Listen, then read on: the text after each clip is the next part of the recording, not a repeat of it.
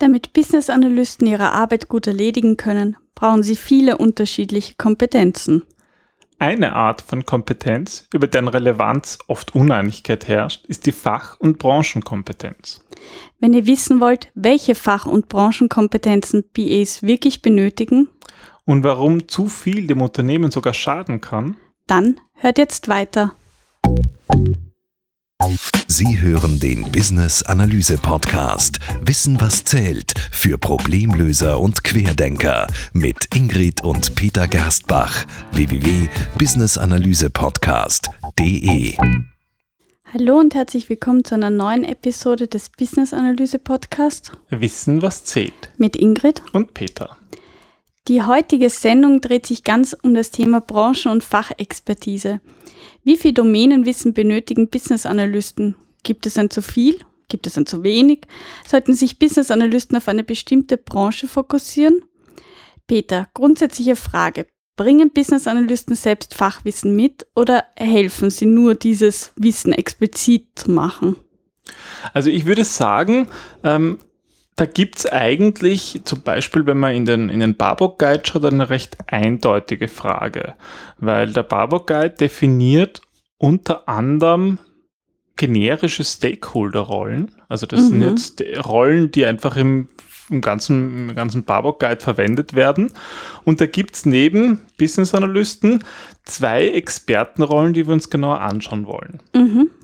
Und zwar ist es der eine der Domain Subject Matter Expert auf Englisch und dann gibt es den Implementation Subject Matter Expert.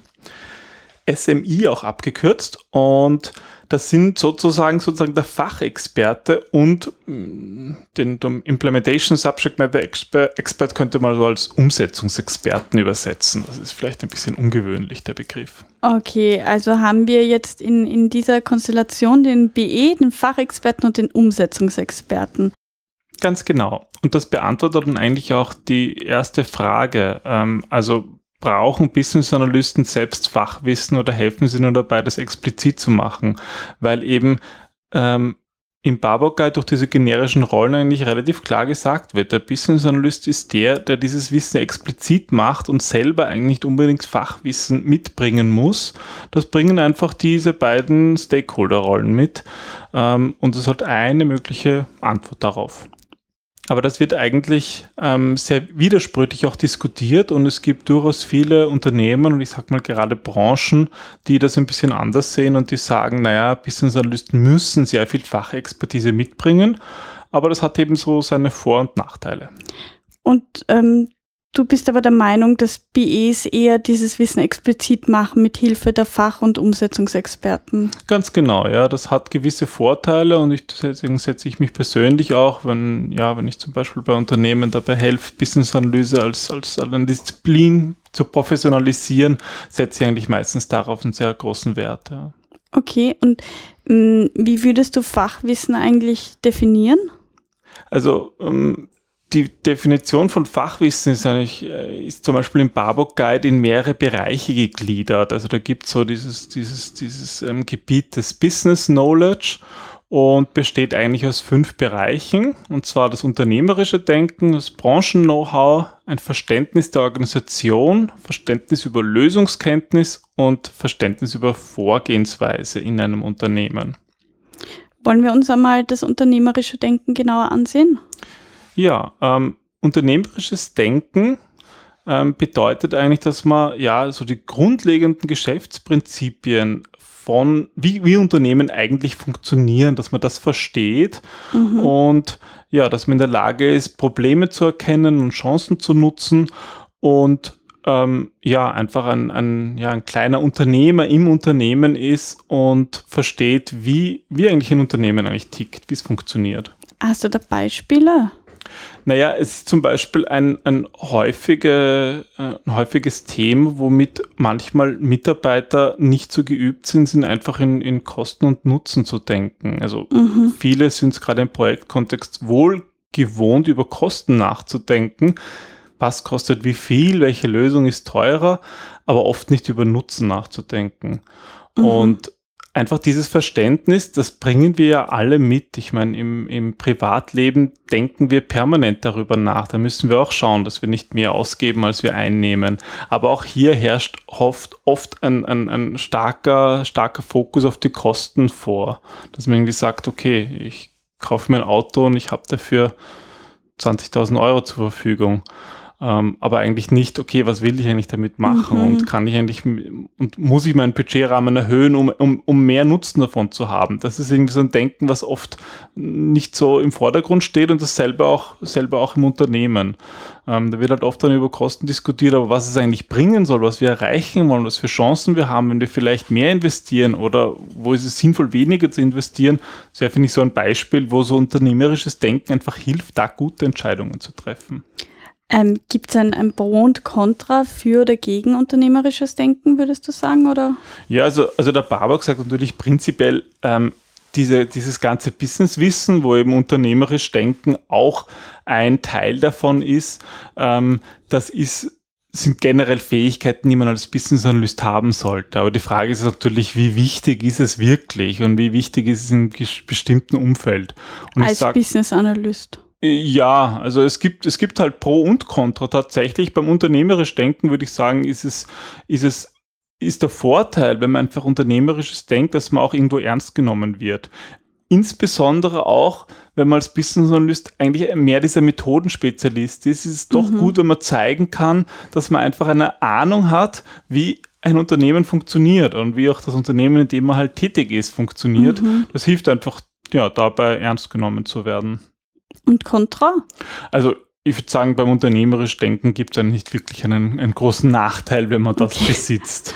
Das ist nicht wirklich relevant. Also dein Anruf, äh, dein Aufruf für Business Analysten ist, denkt unternehmerisch. Genau, da, da, das zu üben, ähm, zu wirklich zu verstehen, wie funktioniert das Unternehmen, wie funktionieren Unternehmen generell. Kann man das sagen als, ähm, als, als Hinweis oder als ähm, Übungsbeispiel, sich eben in das Unternehmen hineinzuversetzen und, und auch mit dem ja, mit der Vision und Mission, wie du immer sagst, auseinanderzusetzen, oder? Ja, wobei eigentlich das unternehmerische Denken eigentlich eine allgemeine Disziplin ist und nichts mit dem konkreten Unternehmen zu tun hat. Also das okay. ist jetzt BWL-Know-how, sage ich mal. Okay. Wie funktionieren Unternehmen generell? Das ist eigentlich so gemeint, okay, in, der, gemeint. in der Kategorisierung.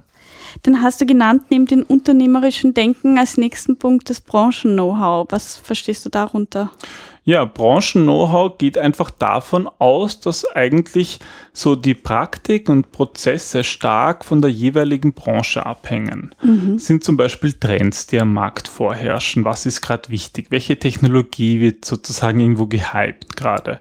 Was für Marktkräfte gelten generell? Es ist vielleicht ein Markt, wo die Konsumenten sehr viel Verhandlungsmacht haben oder die Lieferanten. Oder ist es ein monopolistischer Markt? Einfach zu verstehen, wie funktioniert der Markt? Markt? Was gibt es für, für allgemeine Treiber, die vielleicht extern gelten und auf alle Unternehmen gleich wirken? Wie, was sind übliche Prozesse, übliche Abläufe im Unternehmen? Ähm, Kategorien von Produkten sind oft branchenspezifisch, weil sie natürlich in einer standardisierten Branche sind auch Produkte da aus, ähm, ähm, austauschbar. Ja, wie agieren Kunden? Welche Begriffe gibt es? Gibt es vielleicht ähm, eine, eine gesetzliche Regulierung? all diese Themen ja, sind sehr, können sehr branchenspezifisch sein. Mhm. Und ja, deswegen ist es auch wichtig, dass Business Analysten hier eine Erfahrung haben für die Branchen, in der sie tätig sein wollen. Mhm. Und ähm, hast du hier wieder ein Pro und Contra? Ja, also ich würde sagen, was spricht für die äh, für Branchen-Know-how? Das ist auf jeden Fall mal, man sollte halt das Business Analyst, ich sag mal, nicht irgendwie so Kardinalfehler machen und einfach irgendetwas vorschlagen, was jetzt in der Branche überhaupt keinen Sinn ergibt. Mhm. Kann man halt auch wieder seine Autorität, sag ich mal, schnell untergraben. Ähm, ein so ein Beispiel, wo Branchen-Know-how generell eigentlich sehr, sehr hoch eingeschätzt wird, sind die Banken. Mhm. Mm, weil halt zum Beispiel in Banken, vielleicht auch ein bisschen vermindert im Versicherungsbereich, sehr viele regulatorische Vorgaben ähm, ähm, es existieren. Und das macht es oft notwendig, dass man hier ein spezifisches Know-how hat. Mhm. Also da, da geht es um, um spezifische Methodenkenntnisse, wie der Markt funktioniert, Marktregulierungen und ja, was es für Regelungen und ja, was es mhm. einfach für Regelungen gibt, die man kennen muss.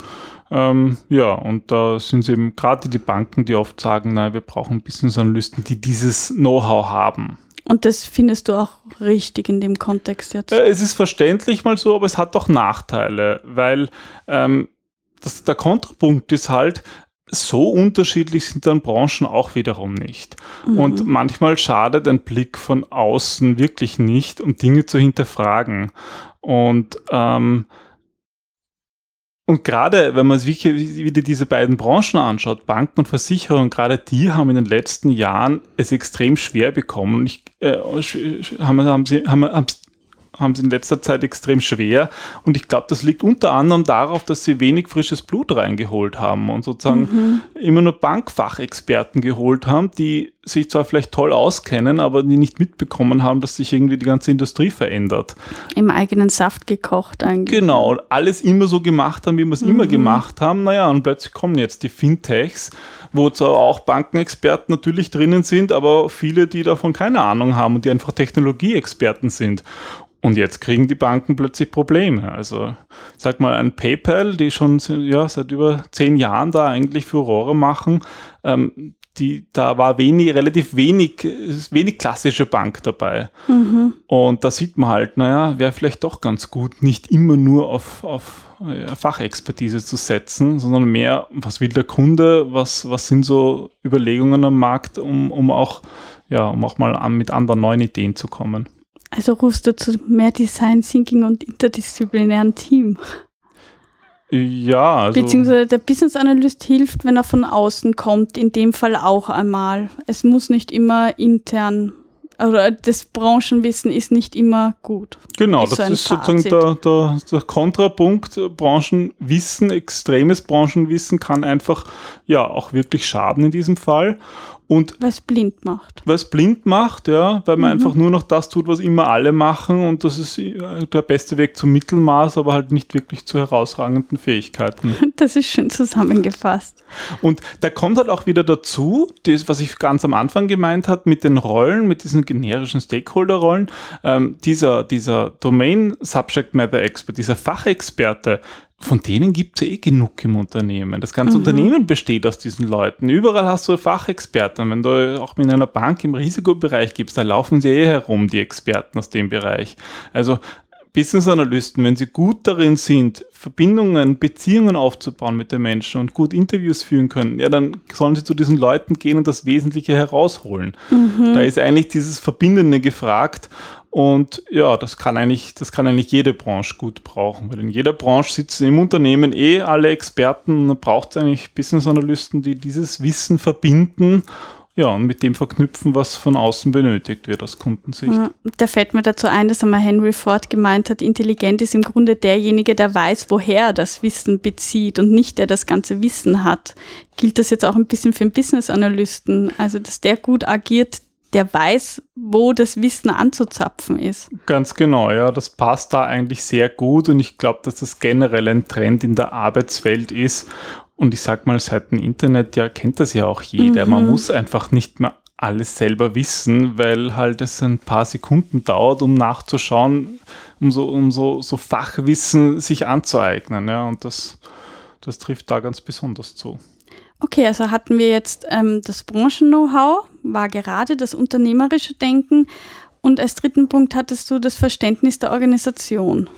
Genau, und jetzt im Vergleich zum unternehmerischen Denken geht es jetzt beim Verständnis der Organisation wirklich darum, das konkrete Unternehmen zu verstehen. Okay. Mhm. Also einerseits wird das, das Unternehmen halt durch die Branche beeinflusst, aber es gibt halt auch so Eigenheiten, womöglich zwei Unternehmen aus derselben Branche ticken trotzdem ganz anders, weil sie halt auf unterschiedliche Unternehmenskultur haben oder auf unterschiedlichen Teilmärkten mhm. unterwegs sind und das ist hiermit gemeint. Also das enthält jetzt zum Beispiel so Kenntnisse über die Struktur des Unternehmens, wie das Management funktioniert, die Business-Architektur, vielleicht auch die, wie einzelne, einzelne Organisationsabteilungen ähm, funktionieren wie die Personen zueinander ähm, in Beziehung stehen, wie, ja, wie Projekte gemacht werden, wie Abteilungen zueinander stehen. Die einen können sich vielleicht besser ausstehen und bei anderen, da, da ist eher, eher ein bisschen schwieriger. Solche sowohl formelle als auch informelle Dinge stehen Okay. da im Vordergrund. Also da, da ist jetzt Strategie, Mission, Vision ein Thema. Genau, einerseits zu verstehen, was ist sozusagen im Unternehmen wichtig, was ist so die unternehmerische Vision, aber auch, ja, wie, wie funktioniert das Unternehmen wirklich? Also man kann jetzt einen Blick auf den Organizational Chart setzen und sich sozusagen anschauen, wie, wie ist das Organigramm, Mhm. aber es ist halt auch interessant zu schauen, was sind so, ja, so Machtbeziehungen Mhm. zwischen Abteilungen, zwischen Personen, die man vielleicht nicht im Organigramm findet. Und Geheimen Agenten und so. Genau, ja, einfach so, gibt halt manchmal irgendwo einen, ja, vom Organigramm her relativ unbedeutend scheinenden Abteilungsleiter, der aber bei allen wichtigen Entscheidungen eingebunden wird. Ja, Wissen ist Und Macht. genau, ja, und das, das gilt halt auch als Business Analyst Mhm. zu verstehen. Auch diese informellen Dinge, aber natürlich auch die formellen Dinge. Ja, wie ist das Unternehmen aufgebaut? Wie funktioniert es eigentlich? Und die informellen Dinge herauszufinden, ist wahrscheinlich tricky. Natürlich, ja, das ist immer ein bisschen schwierig, wobei ja man auch hier eben eigentlich auf ja, vor allem auf die Menschen zugehen sollte, um, um die Informationen zu bekommen und die das meistens auch sehr gern teilen. Auch hier Pro und Contra. Ähm, ja, was spricht dafür, ein Verständnis für die Organisation zu haben? Ähm, ich würde mal sagen, gerade bei diesen Machtthemen, die wir jetzt hatten, ähm, wenn man die nicht beachtet, kann es einfach passieren, dass man von einem methodischen Standpunkt aus, von einem technischen Standpunkt aus, eigentlich alles richtig gemacht hat in der Business-Analyse. Man hat vielleicht am Anfang, äh, ja, in der Informationssammelphase Informationen gesammelt, man hat den Unternehmensbedarf identifiziert, man hat einen Business Case erstellt, sozusagen alles nach Lehrbuch richtig gemacht und trotzdem am Ende versagt. Mhm. Äh, und zwar dann, wenn man zum Beispiel Stakeholder übersehen hat und solche versteckte Machtstrukturen nicht beachtet hat. Das heißt, deswegen ist es wichtig, dass man ein Verständnis der Organisation hat, dass einem sowas nicht passieren kann. Das kann gerade externen Beratern schon mal passieren. Okay, und, und wann ist es hinderlich? Also ähm, erstens muss man sagen, oder hinderlich würde ich jetzt, passt hier vielleicht gar nicht so, sondern mehr, es lässt sich einfach auch relativ schnell aneignen, dieses Mhm. Organisationsverständnis. Also ich, wenn man, wenn man, wenn man nur Leute in der eigenen Organisation ewig, ewig äh, nur interne Business-Analysten hat, kann das manchmal halt auch schlecht sein. Es kann gut sein, externe dazu zu holen, die eben wieder einen frischen Blick bekommen und für die reicht es dann oft, ja, die Infos gibt es dann eh im Internet, Stichwort Organigramm und so. Und die meisten Menschen im Unternehmen geben auch gern Auskunft über so informelle Dinge. Äh, das ist sozusagen der, der Kaffeeklatsch. Mhm. Ähm, der Flurfunk. ja, also sozusagen für alle externe Business-Analysten kann ich nur empfehlen, auf den einfach zu hören, die Leute direkt zu fragen, hm, wen muss ich mit wem sollte ich reden bei dem Thema? Gib mir irgendwie mir einen einen Tipp. Tipp. Genau, und das Mhm. tun die Leute dann eigentlich sehr gern. Und deswegen ist, wird das manchmal sogar überbewertet. Da. Dass halt Leute, die schon seit fünf Jahren im selben Unternehmen sind, da drinnen sich zwar ganz angenehm bewegen, aber halt auch diese, diese Trampelpfade auch noch austreten. Und da ist auch manchmal ein Blick von außen eigentlich ganz interessant. Okay, also zum ähm, Begriff Fachwissen nach dem Barbock hatten wir jetzt das unternehmerische Denken, Branchen-Know-how und jetzt das Verständnis der Organisation. Ähm, als vierten Punkt hast du Lösungskenntnis ähm, genannt. Was verstehst du unter Lösungskenntnis? Also da geht es darum, dass man als Business Analyst ist man verantwortlich dafür, Lösungen zu empfehlen. Und da ist natürlich auch sinnvoll, eine Kenntnis zu haben über mögliche Lösungen. Und das können jetzt technologische Lösungen sein, die in der Branche, in dem Unternehmen einfach Sinn ergeben. Ähm, ja, aber auch, was es ja zum Beispiel für Möglichkeiten gibt, ähm, organisatorische Maßnahmen zu treffen, wie Prozesse üblicherweise aufgebaut sind. Also alle, alle den ganzen möglichen Lösungsraum, dass man da einfach Erfahrung hat. Mhm. Wa- Was spricht für oder gegen ähm, das, die Lösungskenntnis? Also es gibt einfach, sage ich ja auch mal, gewisse Branchen, die einfach eine, ja, eine, eine sehr komplexe zum Beispiel eine sehr komplexe IT-Landschaft haben. Mhm. Ähm, ich habe zum Beispiel selber ja ähm, viele Jahre in der Telekom-Branche gearbeitet und da muss man schon sagen, da habe ich, wie ich damals begonnen habe, dort gut ein halbes Jahr, würde ich sagen, gebraucht, um wirklich die Zusammenhänge so weit zu verstehen, dass ich das Gefühl hatte, so, jetzt, jetzt bin ich wirklich, jetzt kann ich gut arbeiten, jetzt kann ich wirklich Mehrwert bringen. Mhm. Ähm, weil halt gerade in einer, in einer Telekom, die sehr früh, ähm, ja, die, die sehr als einer der ersten Branchen überhaupt wurde da ja stark auf, auf IT gesetzt, weil es einfach notwendig war. Mhm. Und dadurch sind die IT-Systeme halt auch sehr komplex in den meisten, in den meisten vormals mono, monopolistischen äh, Telekoms ähm, dieser Welt. Und da braucht man dann schon länger, um irgendwie einzusteigen. Und gerade in so einem Fall ist es halt schon sehr hilfreich, wenn man auch viel Lösungskenntnis besitzt, ähm, weil man es dann einfach leichter, leichter wiederfindet. Ich kann mich erinnern, also jetzt gar nicht bei der Telekommunikation, sondern eher wie du im, ähm, im Strommarkt gearbeitet hast, falls du dich erinnern kannst. Da hast du sehr, sehr viel ja, Fachbücher dazu gelesen und, und versucht zu verstehen, wie der Strommarkt generell funktioniert. Ähm, würdest du das auch empfehlen oder? Ja, das ist sozusagen der andere Punkt. Wenn man diese Lösungskenntnis nicht hat, dann kann man sich halt auch sehr schnell einarbeiten und ähm, vor allem ähm, ist es, wird man einfach durchs, durchs Lernen auch gut im Lernen. Und wenn mhm. man neue Dinge, sich permanent mit neuen Dingen beschäftigt, dann wird man noch schneller darin. Und ja, so ist es halt oft irgendwie das, das, das das wichtigste Lob, das man als Business Analyst hören kann, wenn man sagt, wow, Sie haben sich aber schnell eingearbeitet. Mhm. Und das ist auch eine ganz wichtige Eigenschaft, diese Lernfähigkeit, dass man einfach dranbleibt und neue Dinge sich offen anschaut, schnell einordnet, schnell versteht, worum es tatsächlich geht. Also es ist eigentlich mehr ein Soft Skill, oder? Genau, ja.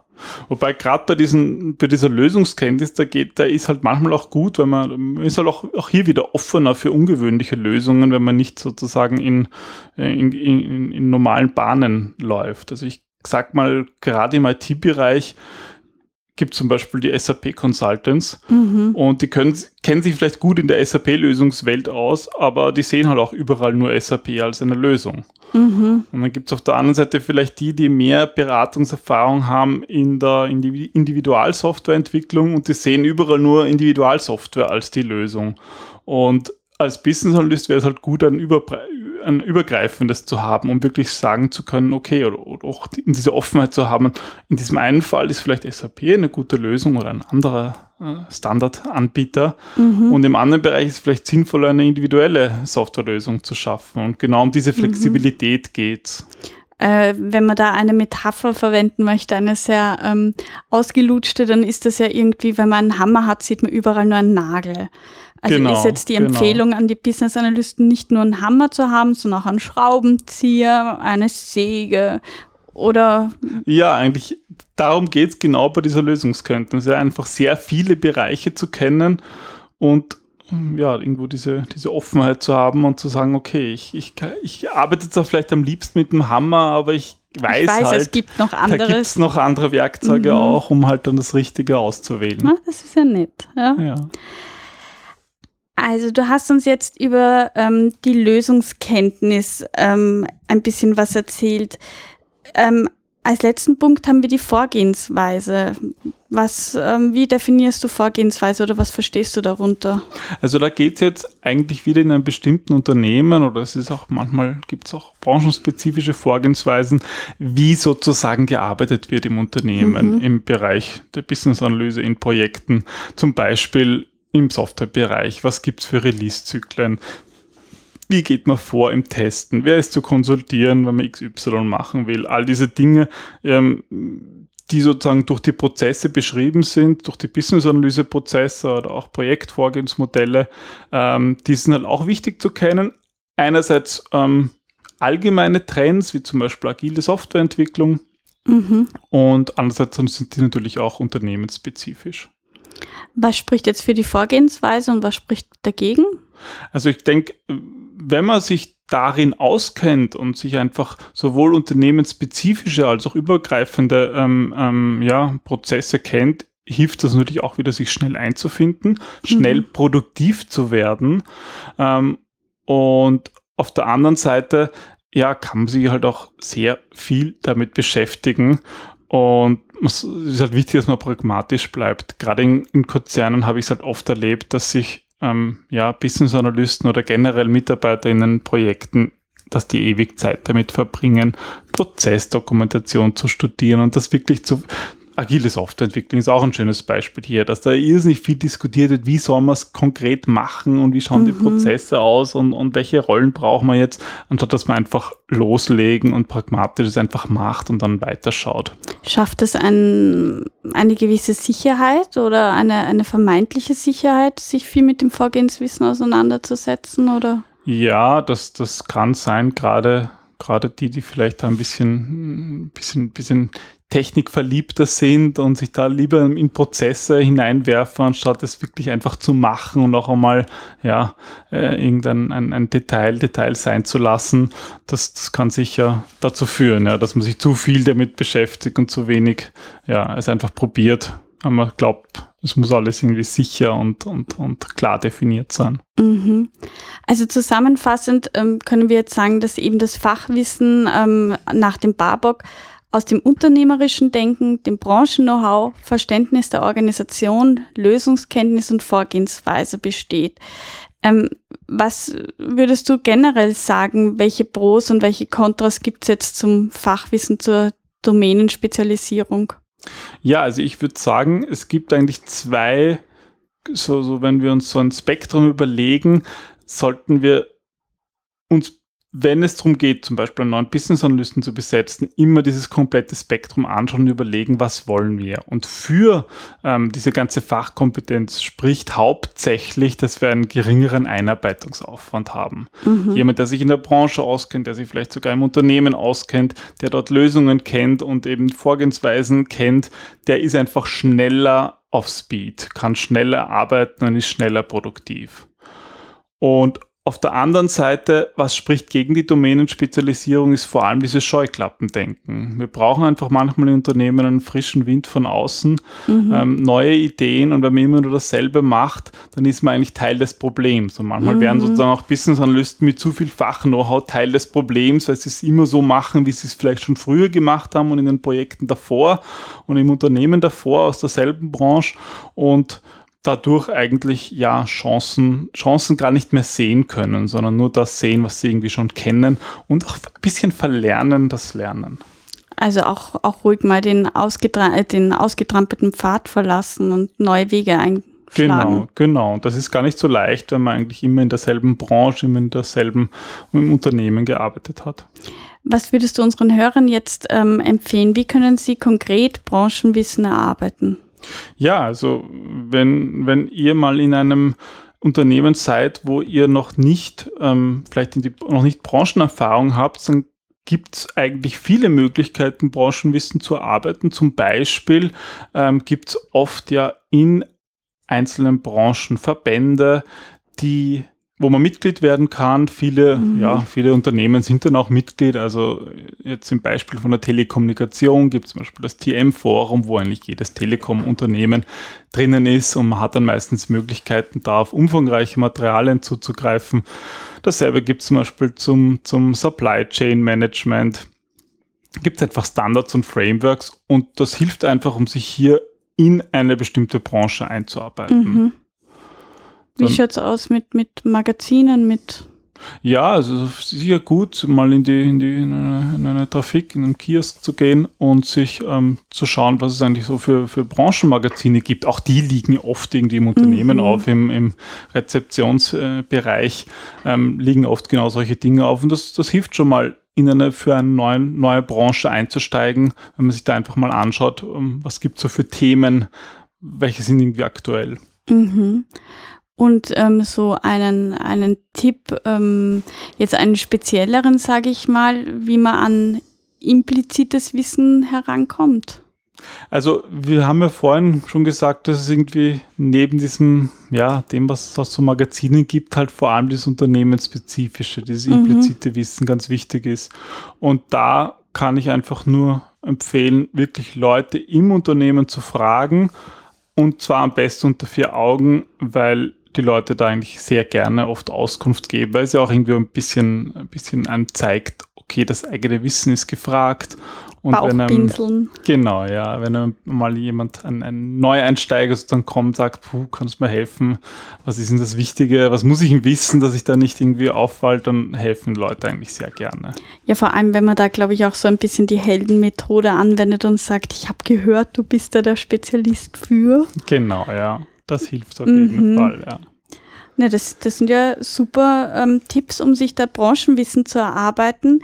Ähm, ja, aber was können unsere Zuhörer jetzt konkret machen, damit sie bessere Business-Analysten werden? Hast du da Ideen oder?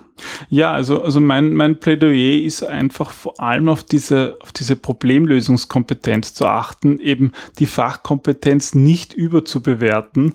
Das ist einfach wichtig, um, um flexibel zu bleiben. Mhm. Und wenn man flexibel bleiben möchte, hilft es einfach, unterschiedliche Projekte zu machen.